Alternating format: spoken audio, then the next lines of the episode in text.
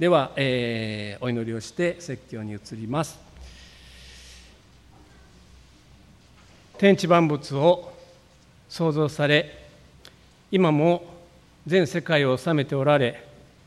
私たち命を与え私たちを導いてくださっている天の父なる神様。今日も私たちは集められあるいは在宅で主を礼拝できます幸いを心から感謝をいたします。かつては滅びに向かっていたものが今はイエス様の十字架の血潮と復活の宮座によって罪が許されこのようにしてあなたご自身を「アバ父よ」と呼び心から礼拝を捧げられるそういう特権が私たちに与えられていますことを心から感謝をいたします。神様どうぞ今日の礼拝の中であなただけが崇められますようにそしてどうぞ私たちがあなたをさらに知りそしてこの1週間を始めていくことができますように今日の礼拝豊かに祝してください。大阪市場協会で奉仕をしているおられる古田先生の上に格別に今力を与えてくださり語る言葉の上に主の豊かな導きとまた先生を精霊に満たしてこの朝お持ちくださいますようにも重ねてお祈りいたします。また私の妻の陽子も教会で奉仕をしておりますが陽子の働きもあなたが見ての中でお持ちください。一切のことをあなたにおいだねしイエス様の皆によってお祈りいたします。アーメン。えー、この朝は、えー、ヨハネによる福音書の6章の35節から40節というところを通しまして「命のパン」というタイトルで説教をさせていただきます、まあ、聖書の中には有名な言葉がたくさんあるんですけれどもおそらく誰でも知っている御言葉の一つの中に人はパンのみで生きるにあらずという言葉があると思います。人はパンだけで生きるのではないというのがまあ現代訳になるでしょうか、まあ、それに対してですねそれはそうですよ。人はパンだけじゃなくて白米もパスタもありますからねっていうそういうへりくつを言う人が昔ありました。でもそういうことを言ってるわけではないわけですよね。聖書のこの言葉は人間の主食はパンだけではなくていろんな種類があるということを言ってるわけではないわけです。人間はただ食べ物や水だけで生きているのではないというんですね。でも現実はどうでしょうか？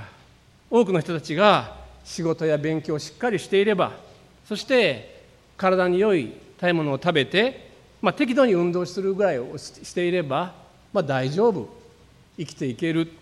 まあ、そんなふうに思っている人は日本にも世界にも多くおられると思います。でこの言葉に続く言葉っていうのは人はパンだけで生きるのではなく神の口から出る一つ一つの言葉で生きるという言葉になっています。これは新明記の8章の3節の御言葉であってまたイエス様が荒野でサタンから誘惑を受けた時にサタンが石をパンに変えてみなさいと言われた時にイエス様が用いた旧約聖書の御言葉でもあります。まあですから言い換えるならば私たちは私たちの肉体を支える食べ物や飲み物だけではなくて霊的な食べ物霊的に生きる食べ物が本当は必要なのだ。それがなければ実は真に私たちは生きることはできないのだ。というのが今日のメッセージの中心になるかと思います。今日読んでいただいた聖書の箇所はイエス様ご自身が自分ご自分のことを命のパンと言われたそういうところであります。イエス様が命のパンと言われたのはどういう意味なのかをユダヤ人に説明している箇所がこの6章では3箇所出てくるんですね。35節から40節。それから43節から51節。それから53節から58節であります。でも不思議なことにユダヤ人たちは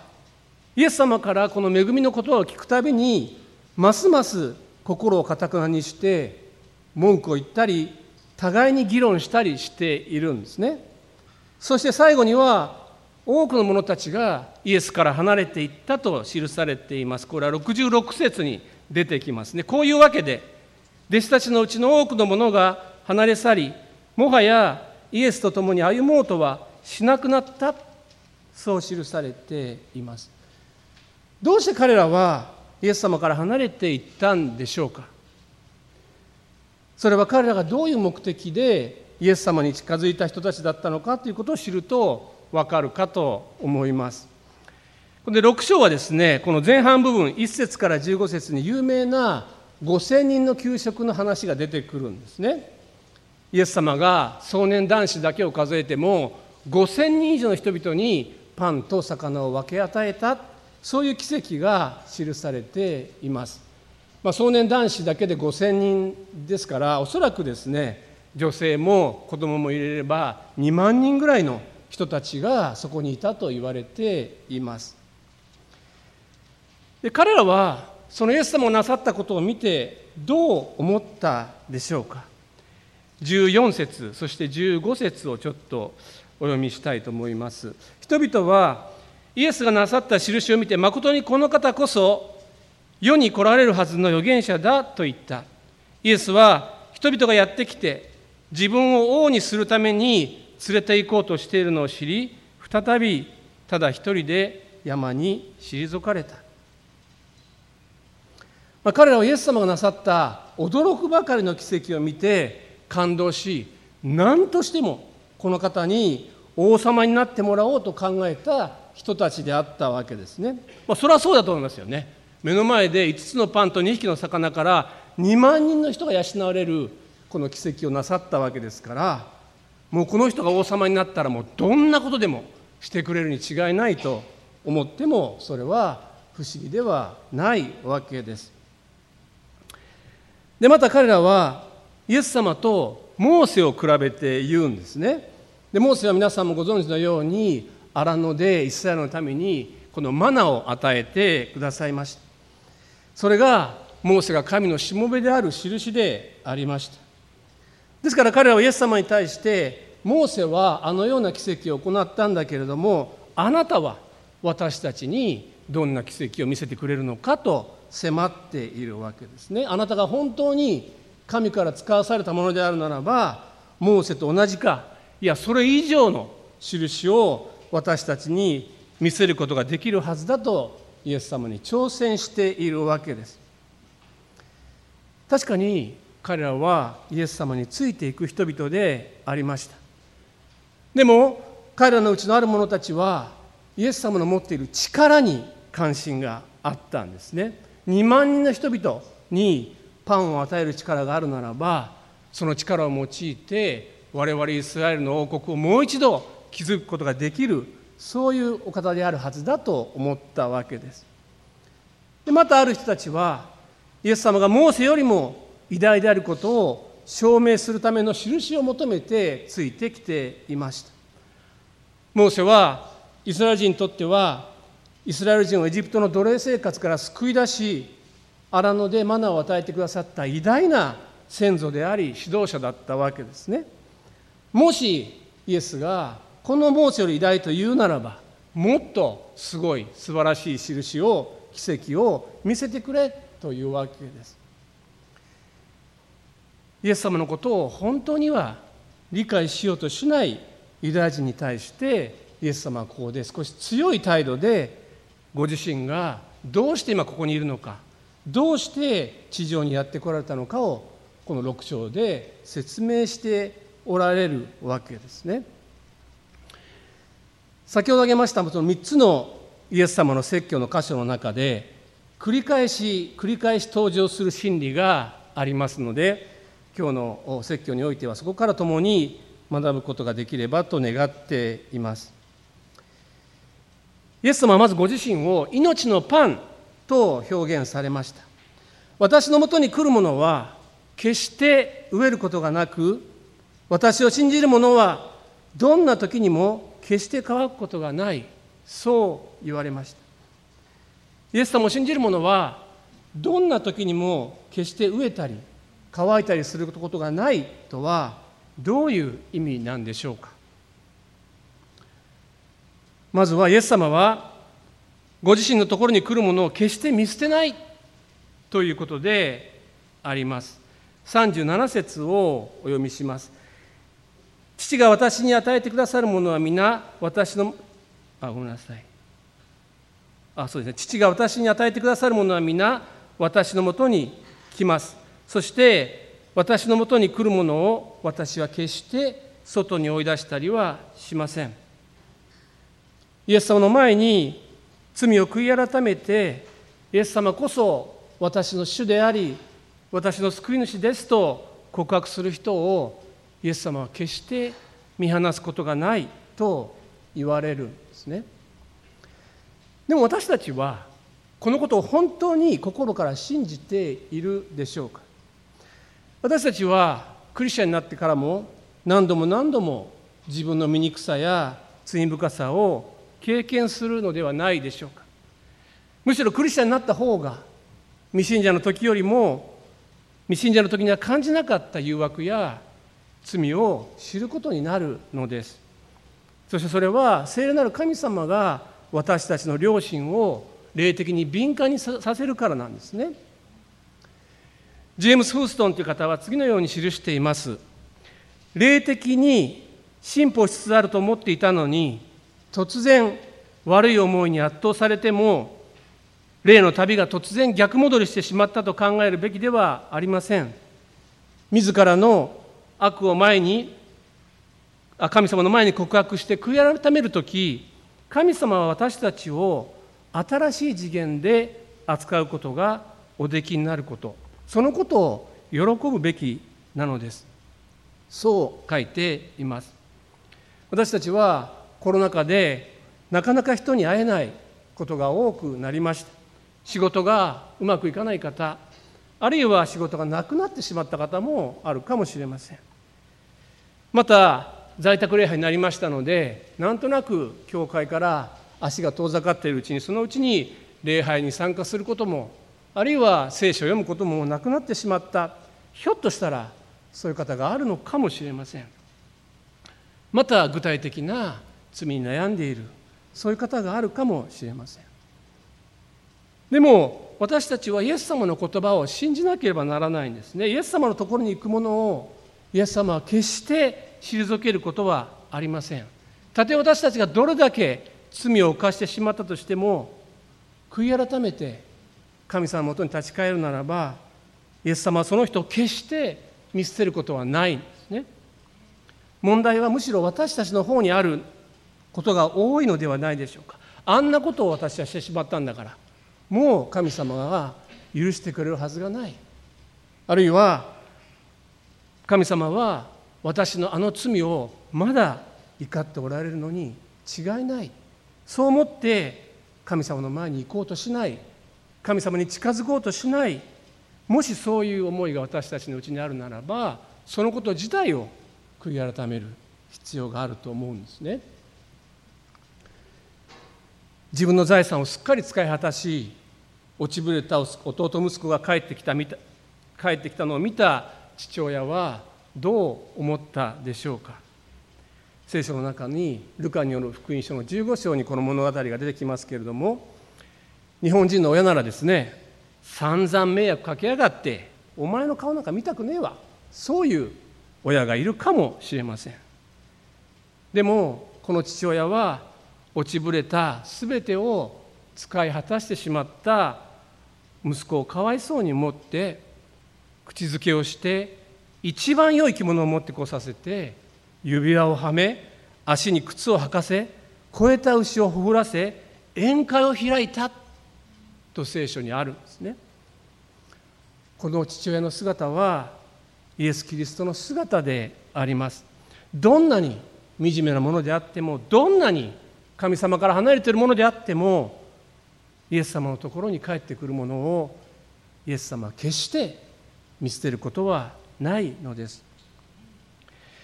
また37節の初めのところに「父が私に与えてくださるものは?」とあります。イエス様のところに来る人はとは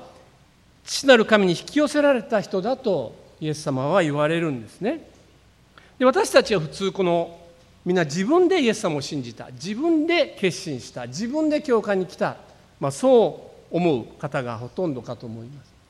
確かにそうなんですね。でも一見人間の決断が全てのように見えますけれども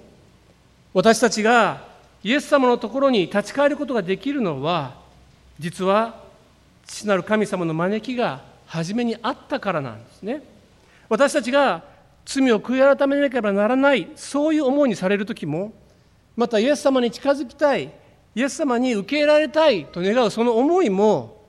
実は父なる神様が初めにそのように導いてくださったからなんですね父なる神様の招きがなければ私たちは実は悔い改めることもイエス様に近づくこともできない存在なのであります。でもそのことを私たちが思う時に私たちは神様に対して本当に感謝と喜びを持つことができるのではないでしょうか。神様はどんなに私たちを憐れみ深い愛を持って私たちを導いておられることを知るのではないでしょうか。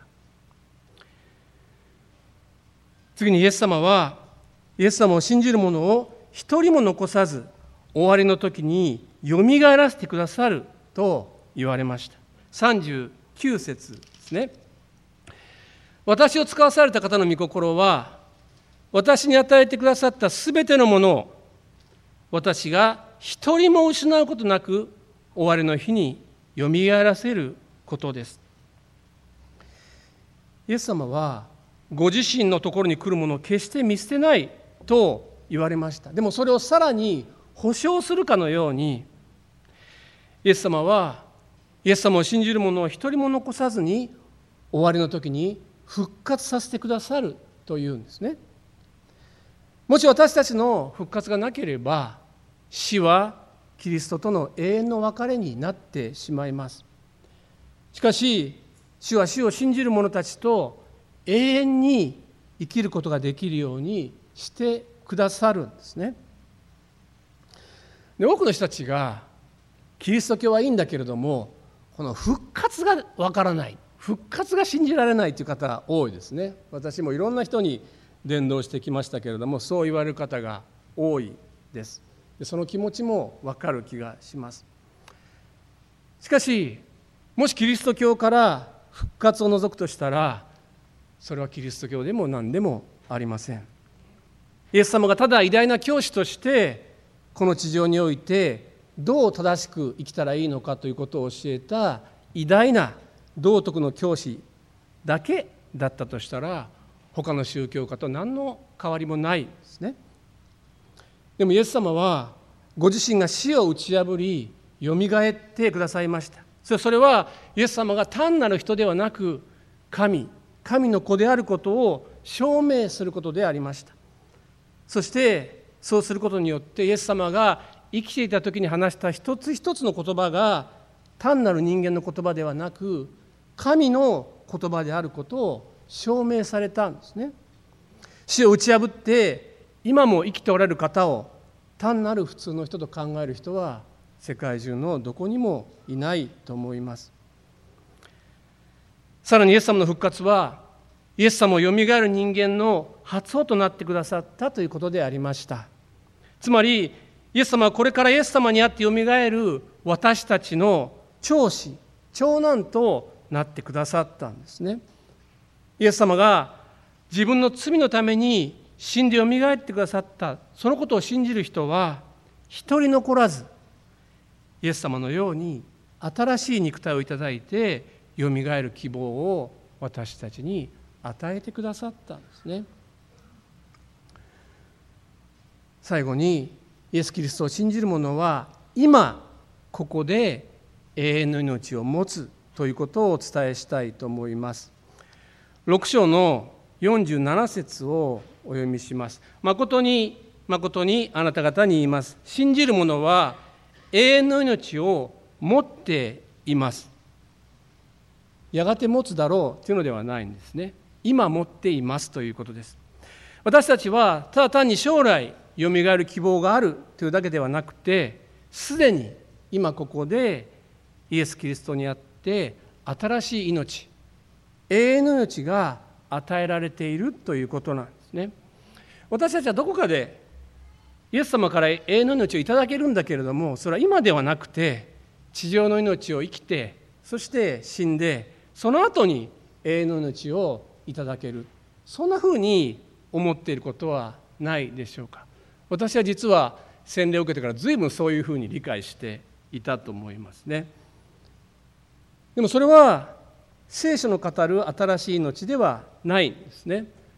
私たちはキリストにあるならば今ここで地上の生活の真っ只中でもうすでに永遠の命をいただいている。ですね。またある人たちは永遠の命と聞くとですねなんだか永遠に生きていてもやることないんじゃないの？と思う方があるかもしれません。でも永遠の命というのはこの地上での命がずっと続くそういうことではないんですね。永遠の命というのは神様の命をいただく神様の命が私たちのものになるということであります。ヨハネによる福音書の17章の3節でヨハネは次のように説明しているんですね。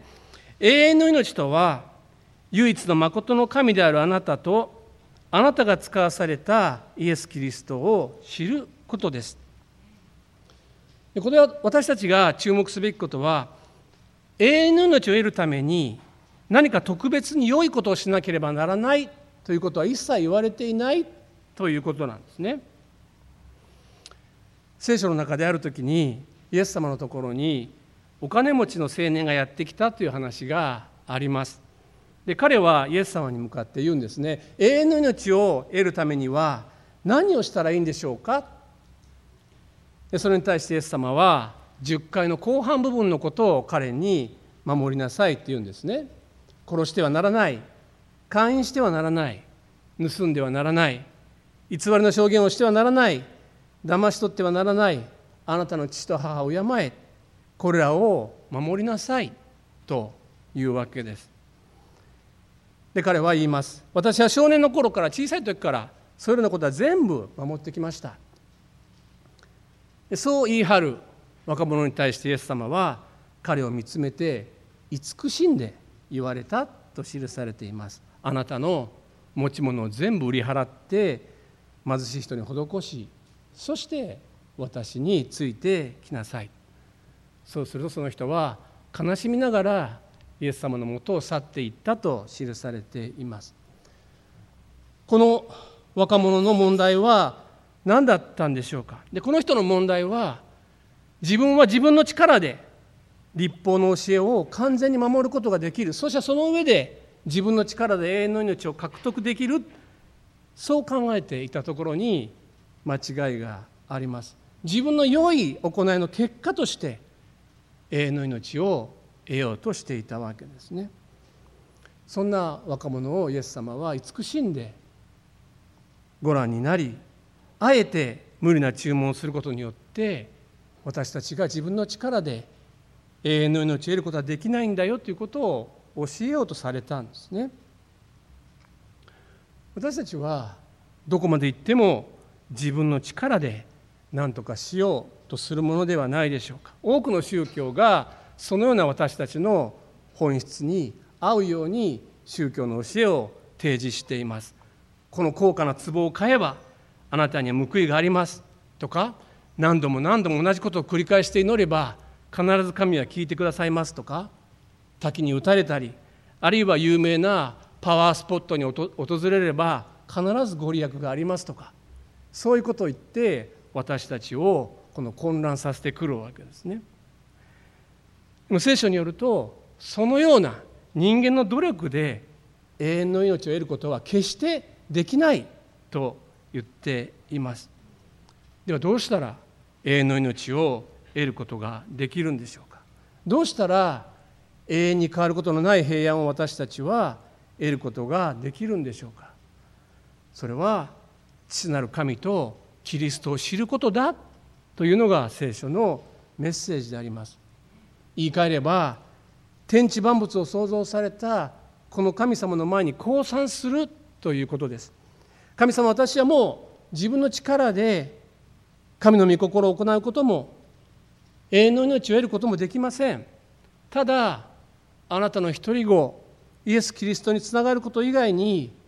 あなたのもとに帰ることも永遠の命を得ることもできませんと告白することなんですね。父なる神とイエス・キリストを知ることが永遠の命を得ることなんだとイエス様は言われています。それは言い換えれば神様との親しい交わりに入るということなんですね。私たちがイエス様を通して神様との親しい交わりの中に入るときに神様と一つとされていくんですね。私たちがイエス・キリストという方が神であるにもかかわらずへり下って人となって地上に来てくださって私たちのために十字架で死によみがえってくださったことを信じてこの方を信頼しこの方と日々交わりを続けていくならば神様の命が私たちの命となるということなんです。ある人は神の命と私たちの命が混ざり合うことなんだと言った方があります。56節をちょっと読んでみたいと思うんですけどもこの56節のあたりは強烈な言葉が記されています。私の肉を食べ私の血を飲む者は私のうちにとどまり私もその人のうちにとどまります。ちょっと強烈な表現ですよね。初代教会ではクリスチャンは人肉を食べるそういう噂が流れたことがありました。これはおそらくこの御言葉の解釈から来ていると思うんですね。でもこのような強烈な表現をあえてイエス様がしているのはイエス様と私たちがそれほど親しい交わりに入ることができるのだということを意味しています。父なる神様とイエス様が全く一つであるように私たちもイエス様の命をいただいてイエス様と限りなく一つとなっていくことができるのだとイエス様は言われているのではないでしょうか。そしてそれがクリスチャンの歩みキリスト者の歩みであります。先日私はある方とお話をしていました。その方はですね歩いている時にまあ、転倒して肘や膝をひどく打ってしまったそうなんですね。でもその転倒していく中で出てきた言葉は「主よ感謝します」そういう言葉だったそうです。どうしてそんな怪我をしている真っ最中にそんな言葉が出てきたんでしょうか。それはもっとひどい怪我になっていてもおかしくない。頭を打ったりどっかもっと骨折したりそういうことが起こってもおかしくない状況の中で神様は守ってくださったと感じたからだそうです。私たちがイエス様を信じて毎日の日々を日々を送っている時に神様との交わりにいられている時にたとえ困難なことが起こったとしてもそこで不思議と神様に対する感謝の言葉が出てくる。そういう時があると思います。それは私たちの中に精霊が与えられている印であります。私たちの中にもうすでに新しい命永遠の命が与えられている証拠ではない。でしょうか？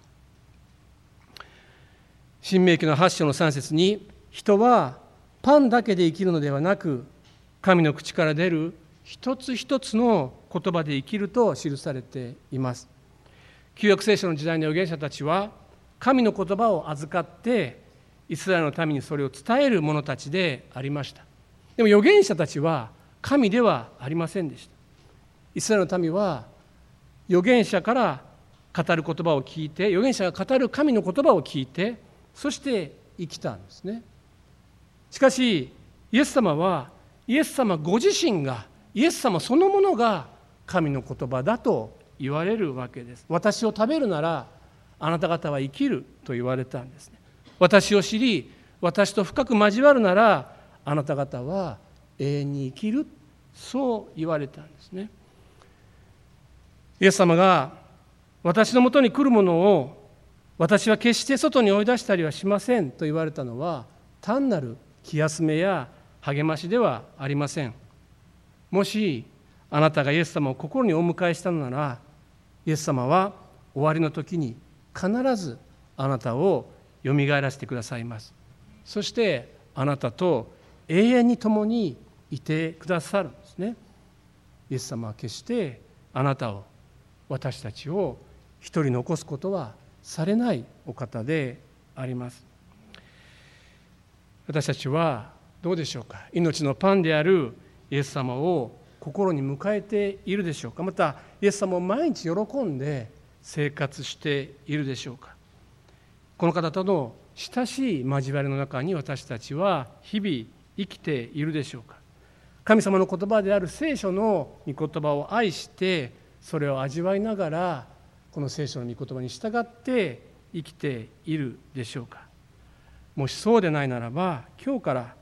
イエス様との親しい交わりの中に歩む決心をしていきましょう。そしてこの方に聞き従って歩んでいこうではありませんか。そしてまだもしイエス様を自分の救い主として主としてお迎えしてない方があるならば今日このイエス様をあなたの救い主としてあなたの主としてあなたを生かす命のパンとしてお受けになることを心からお勧めいたします。お祈りをして終わります。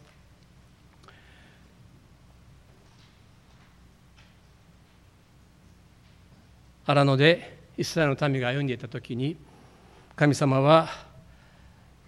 イスラエルの民に天からマナを降らせそしてイスラエルの民を生かしてくださいました。しかしこの時神様あなたはあなたの一人子イエス・キリストをこの地上に送りイエス・キリストを通して私たちが永遠の命を得るようにその道を開いてくださったことを心から感謝をいたします。私たちは日々の生活の中で食べ物と水とその他のものがあれば生きられるとどこかで思っていますけれどもしかし私たちを本当の真の意味で生かし私たちがあなたに創造された真の姿に立ち返るために私たちは命のパンが必要であります。